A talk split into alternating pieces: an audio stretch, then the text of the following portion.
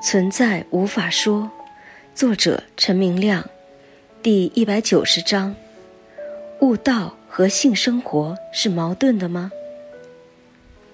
读者问：“请问如何对待性欲这个普世人都关心的话题？如像你所说的，性欲也只是一个流经你的经验流，你可以选择它，也可以不选择它。”没有区别，但我发现，大师们大多都是独身的，是不是悟道了以后，就自然而然离欲了，再也没有性欲的产生了？因为看到任何帅哥美女，都只是来自一个 that，所以就没有了跟另一个人亲密的欲望。对于还没悟道的大众来说，那么，当心头的欲念产生的时候，是该秉持怎样的态度呢？明亮答：“这是个好问题。印度有一个有名的大师醒悟后，特别搬去妓院生活，来向大众显示，经验中的任何作为不会影响你的本质。对真正知道自己本质的大师来说。”做什么或不做什么，比如性生活，完全不影响终极存在的你。他们是没有禁忌的。纠结这些问题，说明你还隐形的暗示自己还是一个个体，不是整体。当你知道自己是整体后，不但自己眼前的身体是自己，每个女人。都是你自己，无二的。但如果你有这样或那样的心理暗示，有顾虑，比如认为自己是一个人，局限的；比如担心自己的行为不符合社会道德标准，等等，我建议你不要在性欲上失去控制。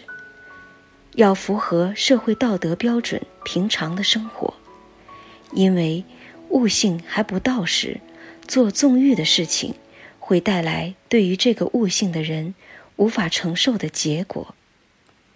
他们可能让你陷入更多的迷惑或痛苦。只有彻底悟道的智者，他们的行为不会对他自己产生任何影响。对于大彻大悟的智者，他的他已经不是个人他，他的任何行为已经不是个体行为，因而没有个体可能承受任何结果。至于你感到大师们单身的多，也不一定，可能只是巧合吧。有很多民间的大师，你看不出他们和普通人有什么不同。大多数大彻大悟的智者，是不上电视、不建立宗教的。他们不在乎经验中名气或地位。当你已经是整体存在本身了，为什么还要在乎名利地位呢？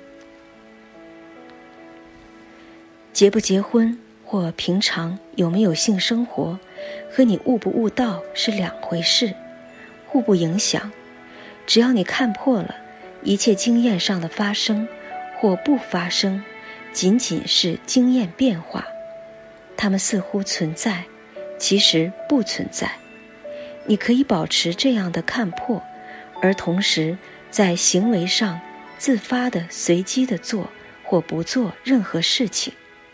比如，你可以投资股市，同时你知道股市是空的。投资这个行为也是空的。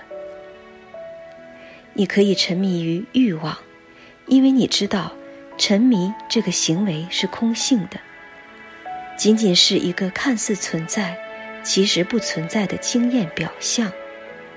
欲望是空性的，它也是看似存在，其实不存在的经验能量表象。你做的任何事情。都是空性的，做了等于是没做。和梦境里做的事情，不影响你沉睡，同样道理。这就是研究生水平的领悟，普通人不懂，甚至对这样的大师产生反感。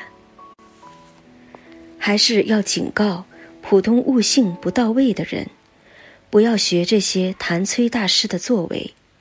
你不需要纵欲来达到领悟，不适当的纵欲反而可能分散你的注意力。你也不必排斥正常的欲念，你要集中的观察到，任何日常生活中的行为，都是经验的表象，没有对，也没有错。同时做一个平常的人。